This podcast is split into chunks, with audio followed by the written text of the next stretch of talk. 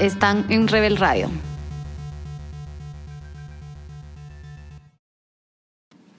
Están escuchando Rebel Radio, el podcast de Rebel Women, una plataforma de desarrollo personal y profesional para mujeres, en la cual nos reunimos mujeres de distintas mentalidades y pasiones para hacernos conscientes del poder que tenemos y desarrollarnos para crecer hacia nuestro verdadero ser.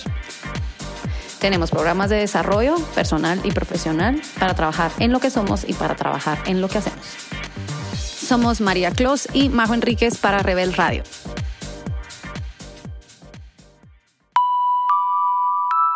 Para este episodio de Rebel Radio entrevistamos a Regina Bonifaci, una actriz de teatro que tuvimos la oportunidad de conocer porque nos invitó a su última obra en la que estaba actuando, eh, que se trataba de monólogos de mujeres.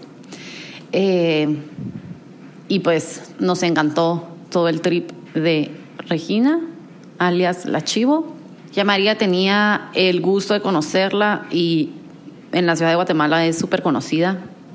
Yo no tenía gusto de conocerla, pero fue súper mágico haberla conocido, porque es increíble cómo a través de distintas pasiones y de distintas cosas a las que nos dedicamos, podemos encontrar un punto en común eh, en las ideas que tenemos acerca de cómo desarrollarnos, cómo existir, cómo eh, trabajar. Y es súper interesante de Regina que a través del teatro ella también ha tomado recursos, no solo para vivir, ella personalmente, sino también para poder hacer un negocio a través de la consultoría a empresas para generar cultura y para poder conectar a los empleados con ellos mismos para poder ser mejores empleados y tener mejor productividad. Las dejamos con este episodio, esperamos que les guste. Aún tenemos la misma historia. Es una obra experimental, son cuatro monólogos de mujeres y es un escritor, bueno, un dramaturgo tico que está con nosotros trabajando.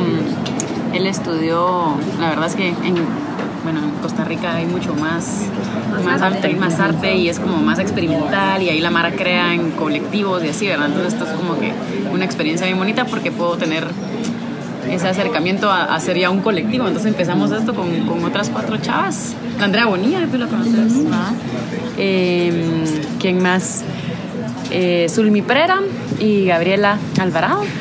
Y mm, el, el, escritor como que nos enseñó los monólogos primero y de ahí fue agregando y como que al final nos confesó que, que a cada quien la había escogido para el monólogo que le había tocado. Entonces yo así como, y el mío no lo entiendo todavía. Pero ahí me di cuenta que como que yo en realidad he tenido un, un conflicto interno toda mi vida de que quiero entender todo. Entonces dije, ah, yo también. Madre. María también.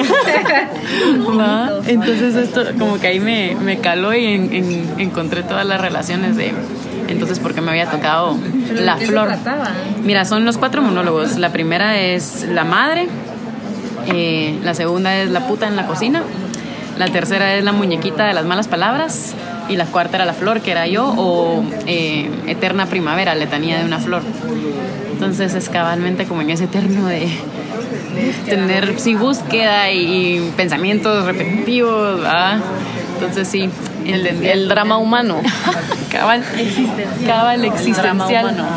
Sí, entonces, y tiene una canción bien linda a mitad del monólogo que, que con la que más conecté yo y, es, y dice, eh, me miro, me abrazo, me quiero, ¿verdad? Y como que en ese también constante va y ven de la mujer de que me quiero, pero de ahí es que todo no me gusta, no, no sé quién soy. Y luego, como que sí, sí conecta muy bien, creo yo, cuando uno ya lo piensa más eh, en cuanto a las analogías que tiene el monólogo, pero sí es el que más le cuesta a la gente, como que, mira, solo no entendí que eras tú, ¿verdad? Y yo, sí. Así es la vida. Así es la vida. Y cantabas también, ¿tú cantas? Sí. ¿También cantas? Mira, no es mi especialidad, digamos así. Pero va dentro del... Es lo que más nervios me da. Y, pero el año pasado estuve re, honrada de poder trabajar en Grease con Sarabanda Producciones y así como que mucha, pero, pero como que de los tres, de baile, actuación y canto, es como que el tercero. ¿ah? Yo me considero primero actriz, luego bailarina y, de último cantante. Entonces sí, pero es que tú sos buenísima para el rol que no sé qué. Entonces como que al pasar por un proceso ya de, de, clases específicas para el canto, de mi personaje, ¿verdad? Como que fui entendiendo que es una ciencia también, ¿verdad? Porque a veces yo más había tenido experiencias como de que cantas en la regadera y si le das con toda la emoción ya estaba. No, o sea, hay técnicas bien específicas, eh, cantar y bailar es otro quilombo. Entonces fue una experiencia bien bonita y a partir de eso, como que en Otelo también tenía una canción yo a mitad de la obra y ahorita en esta, pero son más como... Te está persiguiendo el canto. Sí, me está persiguiendo el canto. Eh, y sí me encantaría entrarle más porque tal vez antes no entendía cómo si era un medio de, de expresión y ahora ya lo estoy entendiendo mejor. Y mi hermano era cantautor, entonces también tengo como esa, esa experiencia. Y no diría, o sea, y no decís no a un papel por... Por canto, no, para nada. Y de hecho, bueno, Grease la verdad es que me enseñó mucho porque también yo tenía, digamos, un paradigma que en los musicales no se puede llegar profundo a un estudio de personaje. Pero lo logré con Sandy, creo yo, al final. ¿Y tú eras Sandy? era Sandy. ¡Hala! O sea, amo o sea, me la ¿Lo- sé de memorias. O sea, la he visto... Si, si, mira, si no la he visto un millón de veces, no la he visto. O sea, la he visto un millón de veces, me sé los bailes. O sea, yo era ideal para, Sí. para actuar en Grease. O sea, me sé todos los bailes, los diálogos, pero en inglés. O sea, yo fui John Travolta. Es que le hicimos en el colegio. y yo solo, era un colegio solo de mujeres, ¿verdad? Entonces- y todas querían ser Sandy, ¿verdad? Y entonces por molestar me dijeron como, ay, que la majo sea John Travolta. Y yo, sí, obvio. Y hacía, o sea, splits a medio escenario, así de un lado para el otro. No creo que los pueda hacer ahora, pero, pero sí, pues yo me traumé y durante los últimos cuatro años casi de secundaria, o sea, todos los años hacíamos Grease y a todas nos traumaba. Es súper, sí.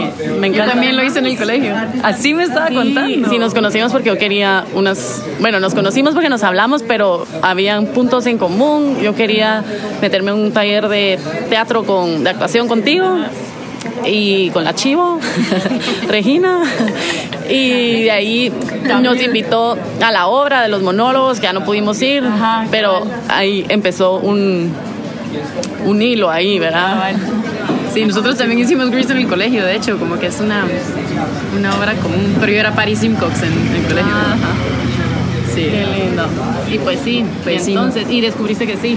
Sí, descubrí que, que sí y que mm, al final pues uno le pone la profundidad que quiera a cada personaje, ¿verdad? no porque sea una historia que a simple vista se ve como más de entretenimiento, no significa que tú como actor no puedas sacarle el jugo a toda la profundidad que trae cada personaje de, de tu propia humanidad, ¿verdad? porque mi, tal vez mi acercamiento hacia cada personaje es tratar de encontrar dentro de mí esa faceta humana donde a veces me gusta y a veces no, y digo, cuando no me gusta es cuando digo, no, este papel lo tengo que tomar. ¿Así? sí. ¿Y por qué? ¿Qué implica el que no te guste y tener lo que hacer?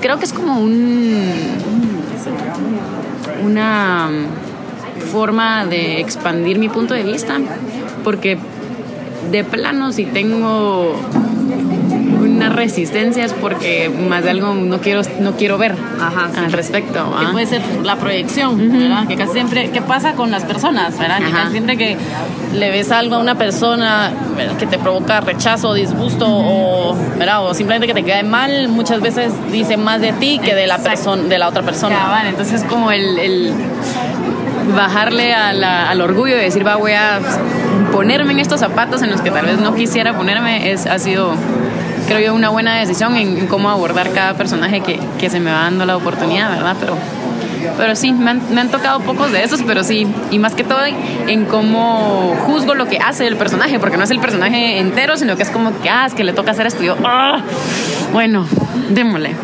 Ah. Y en la vida real te ha llevado eso a ser más tolerante con todas las personas. Sí, definitivamente es increíble cuando uno como que entiende las lecciones que le dejó cada personaje, así como que esta es de la Sandy, ¿va?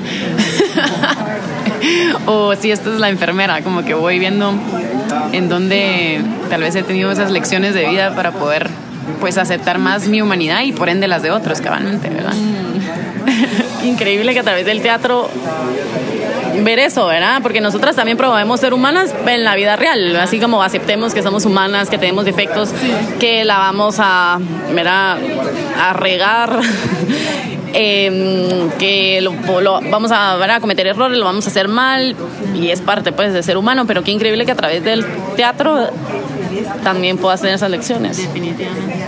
y bueno, y si hablas cabal de errores, yo creo que lo que ocurre en la experiencia en las tablas es de que no puedes escapar esa realidad, ¿va? Porque todo el tiempo están pasando errores.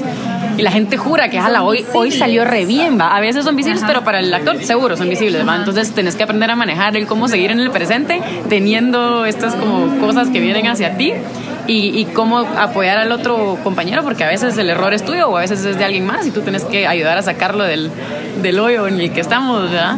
Entonces creo que como que es una oportunidad en, en un momento condensado de, de, cómo funciona la vida. O cómo de, pues, podría ser una buena forma que funcione, porque ahorita lo que estás diciendo, que nunca me había puesto a pensar, por ejemplo, es que aunque te confundas, no, no, o sea, no es que no pase nada, pues, porque te confundiste, pero tiene que seguir. O sea, no, ¿verdad? No te puedes poner a llorar y decir, ah, no, disculpa. O sea, no puedes, no puedes aclarar, no puedes pedir disculpas, no puedes irte, eh, no puedes, ¿verdad? O sea, solo tienes que enfrentar a que sigue. ¡Wow! ¡Qué poderoso! Y que, contanos qué te llevó, o sea, ¿por qué estudiaste teatro? Porque, por ejemplo, yo quise estudiar teatro, ¿verdad? Yo quería ser actriz y bailarina y cantante, o sea, las tres cosas. O sea, y tan solo no lo estudié, pues, porque me dijeron, o sea, de eso nunca vas a hacer dinero y, o sea, no, vas a perder el tiempo. ¿Y teatro no vas a vivir? Hay un meme divino, así que sale el niñito así. Mira, eh, desde chiquita, como que era teatrera, definitivamente. Eh, yo soy la cuarta de cuatro hermanos, ¿verdad? Pero estoy bien separada en edad. Entonces creo que fui hasta cierto punto como que alguien que entretenía a mis hermanos, ¿verdad? Porque era la chiquita. Entonces, desde desde chiquita tal vez me gustó la atención y al mismo tiempo que me dejaran crear y explorar sola, creo que esa es una receta que, a la que pude llegar porque tal vez si solo hubiera sido como que, ay, me gusta entretener a gente, eh, pudo haber sido algo más, va, como tal vez, no sé, tal vez ser host de Ajá. televisión o algo, o algo más, pero más también en la exploración de, de estas facetas humanas y todo eso desde chiquita como que siempre quería saber cómo funcionaban las cosas. Yo decía, o quería ser inventora, maestra o actriz. ¿va? Entonces eran mis tres cosas con las que crecí. Y entonces siento que el teatro en sí me ayuda a manejar las tres, ¿va? porque no solo es eh, estar creando cosas como sería crear un personaje, eh, también la actuación, ¿verdad? Y, y, el ser maestra creo que al final como que uno cuando conforme va aprendiendo se va dando cuenta, quiero compartir este conocimiento. Entonces, y eso estoy ahorita con los, mis talleres y todo. Y también le doy clases de teatro a niños y de diferentes cosas a través de la expresión artística a niños. Y, y, ha sido bien chilero encontrar que todo se puede, que todo converge, ¿verdad? Sí, nosotros, yo también doy clases en Amarro y mm. me, me, a mí me encanta ese rollo y tampoco sabía, pero me, me gustó un montón la parte como humana. Eh, y tomamos un taller de, de, El de impro. Ajá, de impro. Lo quiero tomar. Ajá, deberías, o de darlo, pues, sí. porque, o sea, la improvisación es, es parte de dar clases. O sea, uno está acostumbrado en el trabajo a presentar así como mecánicamente, sí. te memorizas cosas y es súper como, ¿verdad? Eh, una dimensión. Sí. Cuando estás en, en la clase, o sea, es como un performance, o sea, estás ¿verdad? Como que tienes que estar engaged con los, los estudiantes sí. eh, y improvisar mucho. Engaged, porque lo que pasa es que sí. si estás en una presentación a todo va re bien, pero uno solo está en, en, uno está tirando la información, pero se está regresando la energía o no. Cabal. Ah. Y eso muchos profesores no lo sabemos, pues. Y, y creo que es algo bien interesante para, para dar clases, el saber pues improvisar y actuar. Sí, y para la vida, porque muchas de las reglas de la improvisación, al final uno se, le pone, se pone a pensar y cómo se relacionan, sí. ¿verdad? El mágico sí, cuando uno empieza a aplicar eso en la vida, y hasta hay, un, hasta hay una película, ¿va? El Yes Man, es, empiezas a ver que cómo se abren las puertas y uno dice, la madre, ¿va? y así la improvisación, todo es a través. Sí, yo igual traté de tomar un curso, yo sí soy cero de actuar, o sea, no, no creo que tengo ese talento como la Majo, pues, que dice que quiere ser actriz. Yo, yo traté de tomar una clase en la U y me costó, o sea, no tenés idea. Yo dije, ay, elective, ay, actuación, o sea, fácil o sea, me decía, pero enójese, yo no puedo, o sea, no me salía, como que es bien difícil de verdad conocerte a esa profundidad y entrar como que a tus emociones y saber como que cuándo expresar qué y, y tomarlo como recurso también, porque entonces como que también es intencionado todo. Entonces podrías enojarte intencionalmente, podrías estar feliz intencionalmente, podrías estar llorando intencionalmente, que no estamos acostumbrados a eso, porque solo como reaccionamos a los estímulos, pero nunca provocamos nosotros lo que nosotros queremos expresar. Sí, ese es re buen insight, porque creo que la actuación cabalmente te enseña eso. A mí un 20 me cayó un día que yo estaba así como que, no sé, un profesor me estaba diciendo algo acerca de que, bueno, y las emociones, que cuando uno las crea, que no sé qué, y esas emociones en escena realmente son tus emociones, pues y yo, ¿what? O sea, sí, son mis emociones. Yo a través del personaje lo estoy sintiendo, pero al final las que las está creando soy yo. Entonces ese día dije, a la madre, pues llevo años replicándolo en escena y lo tengo que pasar a, mi vida diaria, pues, porque es, es cabalmente tú entras eh, al escenario y, como que sentís este, esta energía mágica, ¿va? mientras más enérgico está el público, más fácil es, pero así, sí, pero el como que tener, tal vez uno lo puede lograr y yo lo he ido encontrando más a través de rituales diarios que te hacen entrar como en un modo, así como cuando uno entra después de las, de las piernas o las, las bambalinas al, al, espacio, como que lo mismo puedes hacer en la vida, pues solo hoy me desperté y ya entro a mi ¿Y cómo lo que sea es esta. Explicarnos, esos rituales que haces. Pues bueno, hay diferentes para, para cada emoción que se necesite, pero tal vez el, el más específico que tengo son como cosas donde necesito eh, como emoción así. Entonces tengo, tengo este trigger cabal que es me recuerdo de mi mejor amiga la Fabi y yo cuando éramos como de 15 años y nos encantaba pues ir en aventuras. Entonces era como que cada vez que nos emocionábamos era esto. Entonces solo de tener este ya siento como que toda la energía en todo el cuerpo. Como la flor, como mi hija que es así. Ajá, ajá.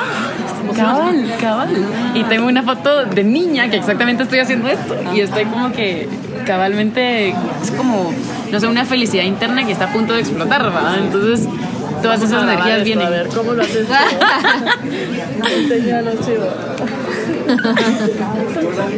Súper. Ahora tu María. Claro, tengo el teléfono.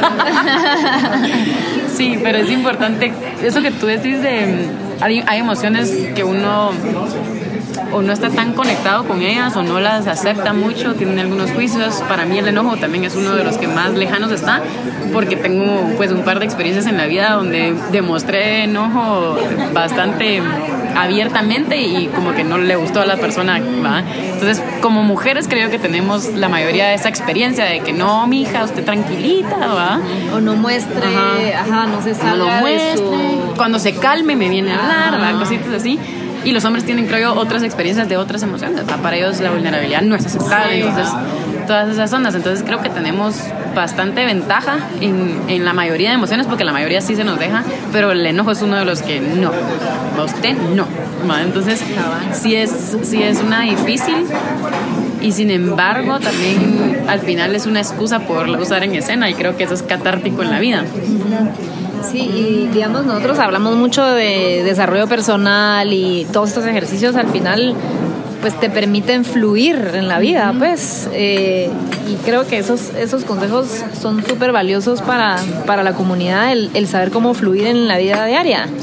O sea, sin que sea una actuación, sino, o sea, cómo, cómo fluir. Tácticas, técnicas, eh, que como esa que hiciste, que tal vez la haces inconscientemente, pero la haces consciente para poder fluir, ¿verdad? No sé si tenés alguna otra... Para tomar valor, ¿tenés alguna como para decir, esto sí es lo va a lograr? Ajá. Bueno, eso es tal vez lo que pasa cuando uno no toma valor, siento yo, mi experiencia de, de, esa, de ese proceso interno tal vez es de que uno tiene una mezcla como de que sí quiero, pero al final el miedo está ganando. ¿ah? Entonces, lo que yo hago en ese caso es usar, o tal vez sería, no es usar, sino que es como que darle un tirón de adrenalina a mi cuerpo. Aquí podría asustar mucho a la gente. o sea, ese es más como, ese sí tiene que ser Como gritar, ajá, gritar y lo, lo más, digamos que cavernícola que, que sentí. Ajá, es como ¡guau! ¿va? Porque, y, y hay cantos, de hecho, en, en varias islas de, de guerra de hombres, ¿va? Entonces, si ves en, en- yo me acuerdo que hay un video en, en Facebook de que están como que en una boda, pero están haciendo unos cantos, unos Ah, hombres. ¿Han visto ese? Ese es, ajá, ese es Ajá. increíble. De los maoris. ujú. Entonces, todo ese tipo de cantos es, es Yo estaba viendo Vikings y también así. Ajá. Ajá. Esos son. Para, vamos a. Ujú, Vamos a. Ajá.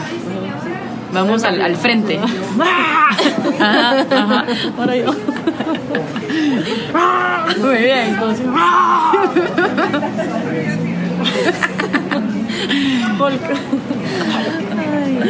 Sí.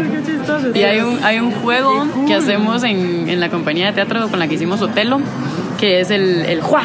Entonces es como que solo, creo que es como que la mezcla de las sílabas de Juá, ¿va? Y hacemos Juá, y es como, ustedes están jugando jugado vikingo, ¿va?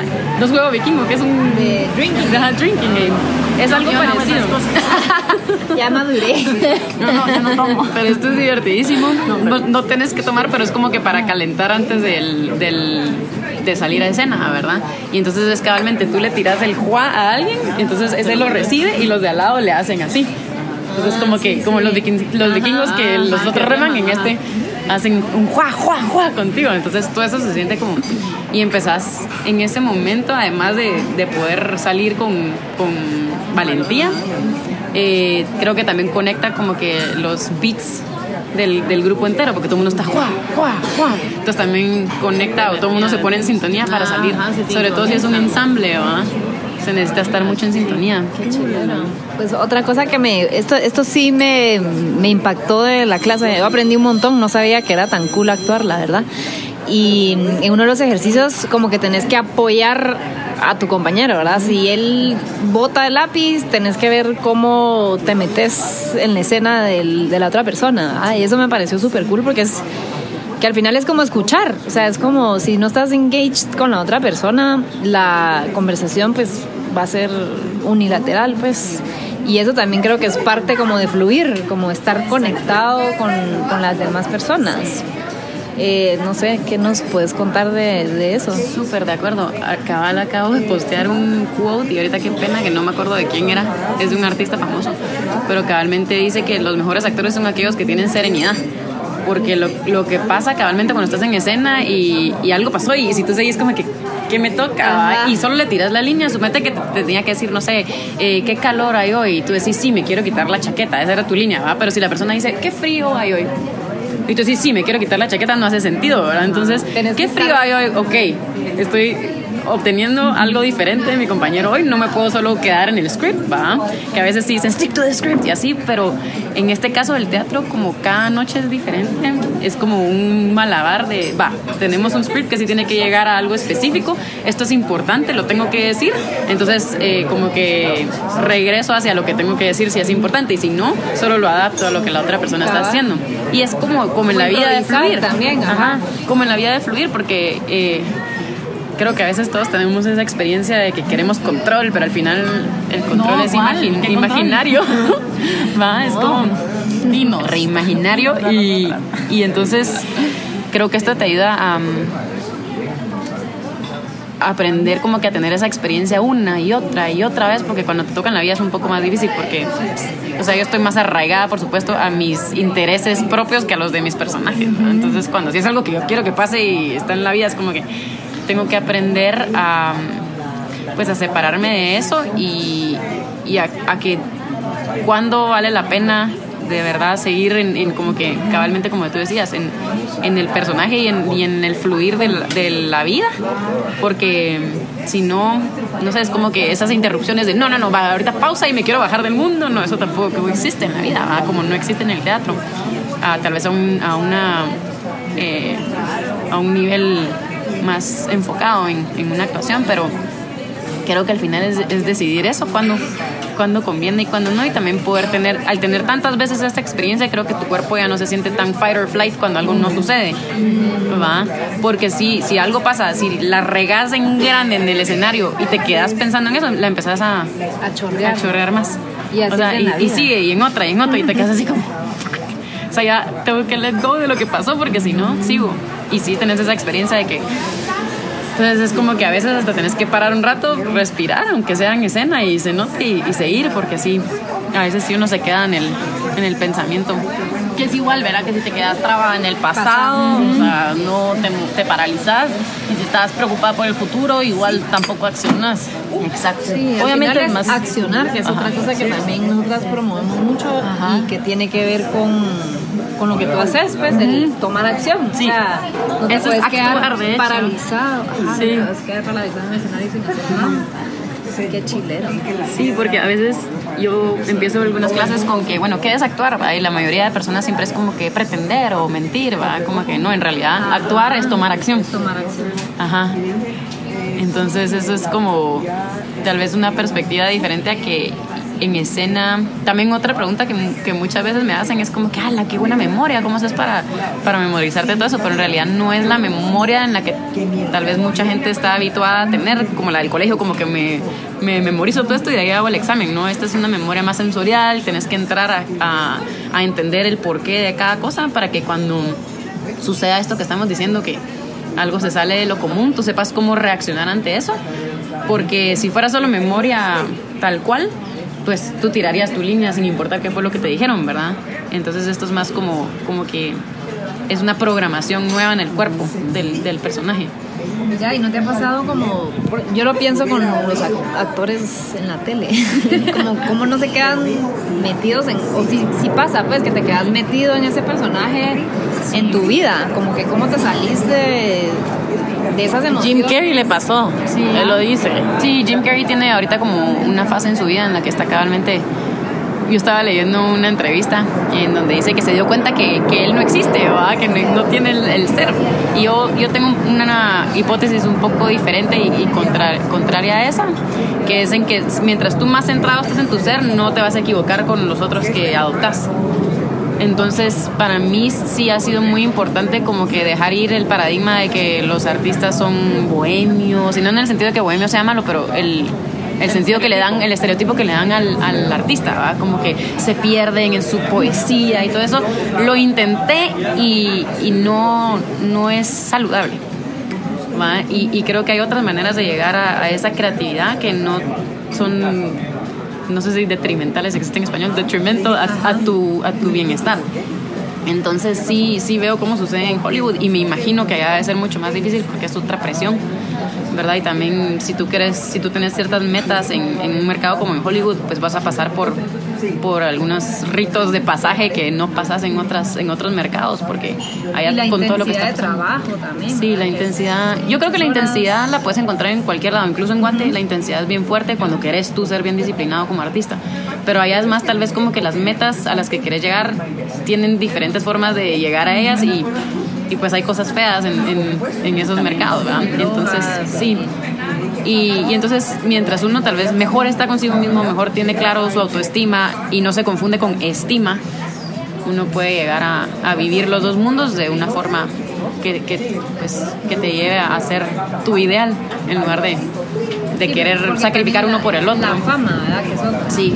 Y en lo exponencian mucho más la fama que, que aquí, pues. Sí. Entonces se vuelve también el exposure es diferente, ¿verdad? Pues Hollywood a nivel mundial. Ya, o sea, te referías con estima, pues, de cómo te estiman los Sí, cómo demás. te estiman los demás. Ajá. Sí, y como que a veces eso en sí sí es como una motivación extrínseca en la que decís, wow, o sea, estoy sintiendo toda esta energía, pero no sé si ya vieron Bohemian Rhapsody. No. Va, ahí creo que se representa perfectamente eso, ¿verdad? Y, y creo que cabalmente sucede en muchas historias que al final las leemos solo de los tabloids, ¿va? Y no, realmente no puedo decir, yo conozco a este actor y por esto le pasó esto, pero cuando yo me pongo en sus zapatos digo, a, la, a mí sí me podría pasar eso bajo estas circunstancias. Entonces creo que lo más importante como actor o como artista es como que ver estas situaciones y no solo decir, ay, qué tragedia, sino que pensar O sea, ¿cómo podría yo llegar a eso? Y cómo al, al probarme esa situación empiezo a buscar soluciones como para prever eso. Entonces sí. Mira, y yo ahorita estuvimos en el FLI, eh, en Antigua. El Foro Latinoamericano de Inversión de Impacto. Eh, Amén. También que nosotros fuimos aliadas de comunicación de, de ese evento y había un montón de foros y uno de ellos donde estaba Patti Rosenberg Sí. era de cultura, no sé si tú Sí, vi que, que iba a estar, no, Ah. yo no estuve, pero me contó que iba a estar. Ajá, pues súper interesante porque hablaron de ese sector que casi no se habla, del, del sector cultural de- del país y cómo desarrollarlo, porque igual que muchas cosas en Guate, la Mara no está involucrada, en, ¿verdad? como unidos, ¿verdad? bajo... Hay un montón de gente haciendo diferentes cosas, pero no hay como un sector así. En Guate y varios países de Latinoamérica, ¿verdad? Con excepción, pues, México, Costa Rica, que sí ya tienen mucho más desarrollada la industria. Ajá, ¿Qué crees tú que, o sea, que hace falta como para impulsar más ese sector o, verdad, qué, qué sentís? Bueno, pues esa es una pregunta que yo me he estado haciendo mucho este año.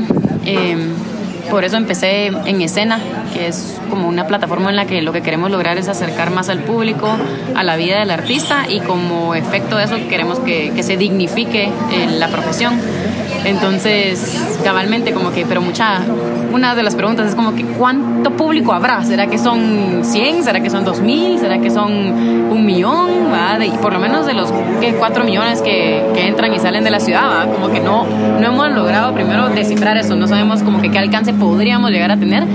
Sabemos que por lo menos en el teatro eh, casi siempre es el mismo círculo de público el que, el que se encuentra. Eh, yo sí, la verdad es que he tenido la fortuna de participar en varios proyectos de diferentes tipos de teatro, ¿verdad? Tanto como cuando estuve en el musical, era, sí era un público tal vez un poco más grande porque es un poco más comercial, pero igual siempre los que, los que me siguen, me siguen, pues, ¿va? Y de ahí, cuando estuvimos, por ejemplo, en La Madriguera, que era un drama un poco más difícil porque era acerca de una muerte de un hijo, ¿verdad? Eso sí era, hasta personas me decían, miran esta, te quiero mucho, pero va, me va a costar el, el tema, ¿verdad? Incluso personas que solo es como que probarse esa, esa opción de vida, es como que ni siquiera quiero ir a, a probármela, ¿va? Entonces, pero al mismo tiempo sí, sí es como que tal vez el mismo, el mismo público el que por lo menos está buscando, porque cuando empezamos en escena, que también dentro de, de nuestros, nuestras líneas tal vez que ofrecemos al público tenemos una cartelera, nos dimos cuenta de lo difícil que es encontrar todas las opciones que hay también. ¿Verdad? Para ir a ver y nosotros que estamos en constante búsqueda para llenar la cartelera es como que mucha, o sea, no sé ni dónde buscar. El otro día acabo de ver un movie de, que va a estar Betty la Fea en teatro o algo así. Solo lo vi en uno y no he, no he visto en Facebook que salga nada. Entonces como que creo que, que la falta de entender un mercadeo efectivo está en, en el gremio. ¿ah? Eh, porque, y mucho creo que tiene que ver porque no sabemos bien todavía cuál es el alcance de público al que podemos llegar y, y cómo llegarles. Entonces creo que eso es de, de la responsabilidad de tal vez de la producción y, y pues sí, de, de los artistas está, está esa parte donde se podría mejorar. Eh, segundo, creo que también dentro de la educación eh, no, no existe mucho esa opción. ¿va? Tal vez nosotros en, en nuestros colegios sí se dio, pero era más, normalmente se ve como una clase en la que, bueno, es como que el homeroom, entonces, bueno, no hay nada que hacer, entonces damos una hora, ¿va? en lugar de verlo como una disciplina que se aplica a la vida de una forma tal vez no tan lineal, pero se puede, si uno le busca eh, maneras en las que se relaciona, le encuentra. Y miles. es una licenciatura, ¿verdad? Ajá, sí, que también es, sí, también que, que también es una carrera que puede seguir. Creo que, que no mucha gente lo, lo conoce o lo reconoce como tal. Yo cuando decidí estudiarlo, en Guate no existía eh, como licenciatura, sino que había un diplomado, me recuerdo, eh, en la UP. Y bueno, sí, mi segunda opción era eh, diseño industrial, porque lo demás eran como que, bueno, me meto unas clases aquí allá, pero cabalmente para mí tal vez el, requisito que yo tenía que cumplir para mis papás era que fuera una carrera y que yo saliera con un diploma, que al final, hoy en día, bueno, no sé para, para qué, tal vez los diplomas ya no son tan necesarios, creo yo que eso ya está cambiando y ese es otro proyecto que tengo también, pero, pero ese era como que requisito, mis papás se sentían tranquilos si yo tuviera eso. Entonces, sí, como te estaba contando al principio, mi carrera creo yo que fue anillo al dedo, fue de las más completas, creo yo, que uno puede encontrar, porque te toca empezar a hacer desde el primer día. Van a que ah, un lecture aquí, ay, qué bonito, en teoría todo esto funciona, y después uno llega a su primer trabajo y cómo se aplica, ¿va? Veo mucho eh, trabajando en empresas que eso le sucede a la gente, ¿va? O nadie para trabajando para lo que estudió, ¿va? O sea, yo soy ingeniero, eso no sé qué, ah, yo soy mercadólogo, yo estoy en finanzas, wow, o sea, no necesitas esos cuatro años necesariamente en, en entender también una teoría que cuando salís ya está obsoleta. Ajá, total. Entonces, esta, esta carrera desde el principio es hands-on, trabaja con las personas que son súper diferentes a ti y todo el mundo tiene un ego, ¿va? Y, y deal with it, ¿va? Entonces, como que es muy humano en ese sentido, ¿va? Son humanidades al final. Y, y creo que eso, esa carrera, a partir de la manera en la que funciona, te da tal vez los, los, las habilidades para el, el, mundo en el que estamos hoy y en lo que estamos evolucionando a hacer. Entonces, para mí que fue, fue muy buena carrera y, y tal vez si hubiera sido otra mi carrera, porque también me tocaron electives por estar en una universidad de los estados, ¿verdad? Eh, tal vez no le hubiera sacado tanto provecho. Y aún así no le saqué el mayor provecho, porque si yo regresara a la U, sí diría que me metería más proyectos, a, a regarla más. Los recursos que hay en la universidad son, pero increíblemente vastos. Y aquí ahora lo estoy haciendo en- ya profesionalmente y no tengo pero ni la mitad de los recursos que tenía ya como estudiante. Entonces es como... Y ahorita voy la otra semana a, visitar y cada vez que entro me, parece increíble. Bueno, creo que la, la carrera está mucho más completa ahora. Ya tienen teatro musical, cuando yo no entré no tenían. Y de hecho yo quería estudiar teatro musical, pero entré. Y bueno, aquí no hay teatro musical. Yo, y ahí me puse a pensar, bueno, entonces voy a probar esto por unos años. Y me fascinó el teatro que la vez pasada un maestro me dijo que se le puede llamar textual en español, pero en inglés se llama straight theater, y, y creo que da- darme esa oportunidad y ahí descubrí también que soy buena para dirigir porque me escogieron para dirigir una, una obra en, en la temporada oficial de la universidad y entonces empecé a encontrar a encontrar todas estas facetas del, del teatro en sí que no solo son actuar, ¿verdad? Y ahora tú tienes proyectos de dar clases también y, Sí. y de desarrollar personas. Yo creo que, bueno, además de la actuación, he estado bien metida en desarrollo personal y profesional dentro de empresas, ¿verdad? Entonces, eh, empecé a hacer consultorías a través de, de mis conocimientos del teatro y otras como maneras de pensar creativas, tal vez fuera de la caja, y empecé a, a ver que hay ciertas necesidades dentro de las empresas, sobre todo con gente que, que se pueden abordar de diferente manera. Entonces, y entré a estas empresas donde lo que pasaba es que habían, o sea, es una empresa que está bastante subía en el barco de la- del desarrollo personal de la persona y todo, pero como que lo que pasaba era que habían talleres y todo el mundo se iba a tomar los talleres y regresaban a la vida diaria y como que ya en la práctica faltaba. Entonces como que se emocionaba la mano en el taller y después otra vez, bueno, ahora aplicarlo. Y eso sigue siendo uno de los mayores retos dentro de mi trabajo, pero tal vez como que el el agregar, el expresarte durante esos por lo menos te deja algo metido dentro de tu programación física que no, no te puedes deshacer de eso, ¿verdad? Te recordás cómo te sentiste en el taller y, y qué emociones fuertes te, te trajeron hacia las, las conclusiones que llevaste en ese taller, que es diferente a, ah, eso que dijo está interesante y uno lo escribe y, se lo olvidó, ¿verdad? Sino que es más, ah, eso lo sentí en las vísceras y ya se me quedó. Eh, entonces, como hacer experiencias un poco más vivenciales de, de estas cosas, conectarlo siempre a la, a la vida personal del, del colaborador, porque al final los colaboradores son personas, pues no solo... Sí, cabal, nosotros promovemos mucho el que sabemos todos hacer, pero no Ser. ser. Y por eso me, me interesó cuando dijiste para ver qué voy a hacer cuando sea grande, ¿verdad? No qué voy a hacer cuando sea grande, ¿verdad? Porque, porque nadie nos enseña a hacer. Y, qué cool. ¿Y qué, como, qué tipo de cursos das? O sea, como, ¿de qué se tratan? Bueno, ahorita acabo de terminar de dar eh, gimnasio de emociones, que es cabalmente lo que hablábamos mucho al principio, de que hay ciertas emociones que en la vida no estamos tan habituales a tener, tal vez por el contexto en el que vivimos o por algunos juicios que hemos puesto y ya nos programamos para hacer de cierta manera. Entonces esto es como un espacio en el que puedes explorar diferentes emociones dentro de contextos más... eh, tal vez seguros para ti porque estás en un personaje. Entonces, este se trata acerca de, de explorar esas facetas de humanidad eh, dentro de las emociones y cómo verlas como herramientas más que como que yo soy mi enojo, yo soy mi tristeza. ¿va? Eh, entonces, ese fue uno.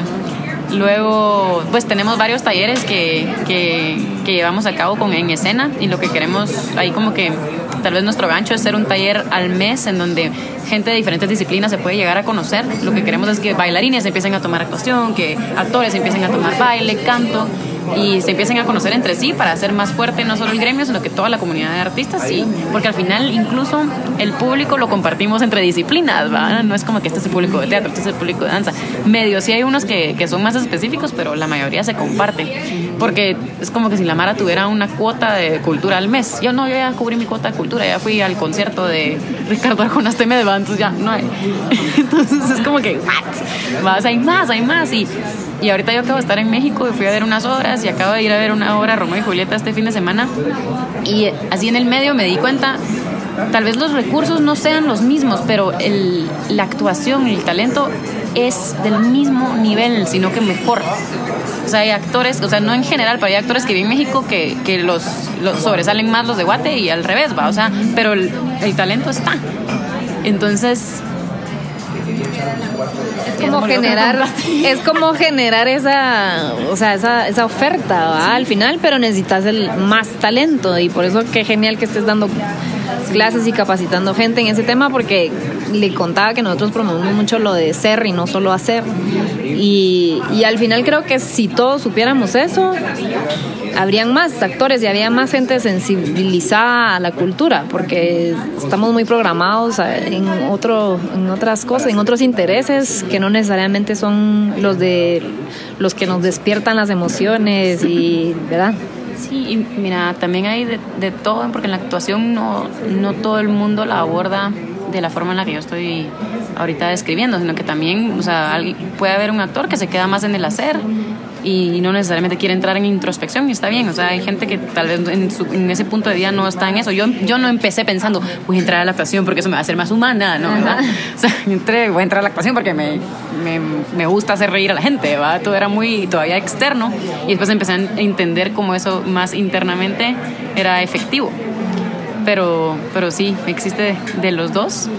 Y, y en, cuanto, en cuanto a niños, o sea, sí he dado clases de, de actuación como tal, pero lo que más me interesa, eh, yo creo que ya hay varios espacios en el que el niño puede ir a, aprender eh, a cómo estar en escena y a crear personajes y luego tener un, un, su show al final. Pero yo no estoy tan interesada en eso más que en que en el proceso de actuación ellos se encuentren. ¿verdad? Entonces, mucho quisiera yo seguir enfocando mis talleres hacia niños en eso y también eh, a veces en, yo trabajo con, mucho con Acton Academy. Por ejemplo, esta semana les voy a dar unas clases de um, expresión para hablar en público porque tienen la otra semana su conferencia creo que es semestral de, de, cuando ellos presentan el trabajo que han tenido en el semestre, ¿verdad? Entonces dan, dan una su presentación y les cuentan a los padres como que en qué estuvieron, qué aprendieron y todo. Y entonces lo que, lo que ellos mismos ya están pidiendo también es como tener técnicas para poderse expresar más abiertamente en estas conferencias. ¿verdad? Y que al final somos seres interdisciplinarios, uh -huh. ¿verdad? O sea, porque no solo, ¿verdad? No solo hacemos matemática o no solo cocinamos, sino que así como tomamos decisiones, resolvemos problemas, nos cocinamos el desayuno, manejamos, o sea, ¿verdad? Está en nuestra vida está inmersa en un montón de actividades que requieren diferentes habilidades y el abrir una disciplina, un arte para que la gente común y corriente tome herramientas para ser mejor, ¿verdad? Como para poderte expresar, para poder descifrar qué emoción es la que querés sentir, ¿verdad? Y no solo llevarte como por la, la avalancha de, de, lo que te venga y entonces sí reaccionar. O sea, eso me parece increíble, porque lo que nosotras promovemos y por eso te estamos entrevistando es uno, lo importante de descubrir quién sos. Y si no lo descubrís, por lo menos de saber que, que vale la pena irlo descubriendo, ¿verdad? Irte conociendo y buscándote. Y lo importante de saber cuál es tu pasión, qué es lo que te apasiona. Que puede empezar por un interés que no sea el final, ¿verdad? El con el que terminas viviendo. Pero lo importante de identificarte a ti con algo en el que te conectas con algo que va más allá de, de solo las neuronas, no sé. Sí Y, y lo importante también de tomar todos esos recursos prácticos para vivir mejor, que es lo que todos queremos, ¿verdad? De acuerdo. Sí, hay un libro, eh, A More Beautiful Question, o The Most Ah, Beautiful Question. sí. Va, de Warren Berger. Albert. Ajá, es increíble. Ahí, ahí cabal hay una, una pregunta que es como que, ¿qué estabas haciendo en el momento en el que te sentiste más tú? ¿Verdad? Entonces es, es como buscar esa Estaba conexión a ti. Ajá. Sí, entonces es como encontrar ese momento en tu vida en el que, en el que dijiste, wow, aquí estoy, Y, sentiste ese self, ¿verdad? Y, y cabalmente, para mí la pasión no es algo que haces, sino que es más bien cómo haces todo en la vida. Y no es algo que, que terminas haciendo para vivir, ¿va? Sino que es más cómo vivís. Entonces, creo que sí se encuentra a partir de una cosita muy específica que, bueno, esta es mi pasión, diría uno de niño, ¿va? Y lo encuentra, pero es más como esa experiencia de que cómo se siente eso en mí, cómo me siento yo haciendo eso y luego cómo trans- transfiero eso a todo lo que hago, ¿verdad? Y, y una vez logras esa habilidad, Danos talleres. Fluyamos. Ajá, una vez logras esa habilidad, fluís, fluís y el tiempo se te pasa así o a veces entras en, en momentos en el que te toca crecimiento y te cuestan las cosas, como para mí lo fue Sandy, ¿va? Que uno pensaría, no, pero es que ese personaje era fácil, ¿va? Yo, no, mano. O sea, así como que en, en- físicamente era demandante, ¿va? Eh, entonces, bueno, hay, hay veces que uno dice, bueno, voy a tomar este reto y, y se siente tal vez con un poco de bump el, el fluir, pero las piedras existen en el río. Entonces hay que No, y pasarlas. es también como dice Majo de que, que uno puede encontrar cosas prácticas dentro de ser. Porque, porque casi que se puede ver como si estás mucho metido en el rol y todo ese, ¿verdad? De, de qué hacer, como que lo puedes ver un poco impráctico, el, ay, voy a ir a fluir, como decías tú, me voy a ir a las Himalayas, a encontrarme, o sea, no es eso, pues, o sea, al final hay recursos para vivir mejor, o sea, no es como que una o la otra, pues, o sea, se complementa a tu rol, a tu vida, a tu trabajo, a ser mamá, papá, hermano, ¿verdad? O sea, eh, es algo complementario y creo que por más de que decidiste enfocarte en hacer y creo que es esencial pues para todo el mundo saber cómo, cómo existir pues. Algo que este año me invitaron a un desayuno con John Maxwell y algo que dijo me pareció increíble porque yo siempre había pensado como que, bueno, en todo el, todo el tiempo yo estoy balanceando trabajo, vida, juego y todo, ¿verdad? Y sí, todavía tengo ciertos ciclos pequeños de eso en el día a día, ¿va? Ahorita esto es más como que para mí es diversión, ¿va? Y como que también tiene que ver con, con lo que me apasiona, de ahí voy a la oficina es diferente. Y el día sí tiene como esos ciclos, pero él también decía que la manera en la que manejas tu tiempo, lo mejor es en temporadas. Va, entonces por eso mucho ahorita de, de haber decidido en estos meses eh, salirme un poco de la actuación para entrarle un poco más en escena, para planear más mi año entrante, como que yo lo pensé en, bueno, en, en temporadas, ¿va? O sea, luego ya en enero entro en una fase de, de ensayos para una producción en abril, entonces esa es otra temporada. Entonces para mí me ayudó mucho, mucho verlo así, en, en cómo el fluir también es tú escoger proactivamente, aquí voy a fluir en esto, aquí voy a fluir en esto. Ajá, te toca hacer más eh, de planear, digamos, cuando vas a hacer algo de, del teatro y sí. Y es que al final es, es la, la ley de la relatividad en todo, porque incluso en la actuación yo estudié el método Stanislavski, que es mucho de la psicología del personaje y todo es de adentro hacia afuera. Tú creas una persona dentro de ti y luego todo es un efecto hacia afuera, ¿va? Pero también él menciona que las cosas de afuera, como todos estos triggers que les enseñé, uno se crea sus propias circunstancias para llegar a las emociones. Entonces, eh, por eso es muy importante el vestuario, es muy importante la luz, porque todo ese mood te lleva más fácilmente al, al interno. Entonces, no solo es lo interno y no solo es lo externo, sino que es una mezcla. ¿verdad? Al igual que en la vida, no solo es como que me voy a ir al Himalayas y voy a estar en, en, en pondering todo este tiempo, sino que también es que, bueno, y esto lo voy a aplicar aquí, ¿verdad? Entonces al final es lo más importante creo yo es de- identificar para uno qué es lo que funciona, porque yo no les puedo decir, te funciona estar en este ciclo aquí, en este aquí, sino que cada quien tiene que ir conociendo y a veces para mí es más fácil algo más intensivo y a veces es más fácil, no, bueno, esta la tengo que aprender una y otra vez porque es algo como que no estoy entendiendo todavía. Entonces incluso cada aprendizaje viene en, en diferente velocidad e intensidad en la vida, ¿verdad? Pues yo me muero por tomar tu, tu curso. Yo también. ¿Cuándo es? A las sí, estén atentas todas las Rebel Women porque porque está también chilero incluir otra forma de desarrollarte, ¿verdad? Que no solo es... A nosotros sí nos gusta que no solo sea de escuchar a alguien, porque tenemos un advisor, Albert. Albert. Albert. Albert. Alberto. Albert. Em, eh, y, y que nos dice lo importante de la automotivación y de que tú estés como autoaprendiendo es que si tú solo estás escuchando, te estás motivando externamente. Y que cuando tú no estés tu propio recurso. tu propio recurso no lo vas a poder ver a emplear porque vas a necesitar del estímulo de la otra persona. Entonces siempre estamos en búsqueda de eso, pero también a través de, de otro mindset, ¿verdad? Que puede ser totalmente diferente a lo que estamos acostumbrados también. O sea, me parece súper interesante. Sí. Así que lo vamos a hacer. Próximamente. Próximamente. Taller con la Chivo. Por favor, me encantaría. Me encantaría crear uno específicamente para las Rebel Women. Gracias. Improvisen. Corte, corte. Hasta la próxima. Improvisando.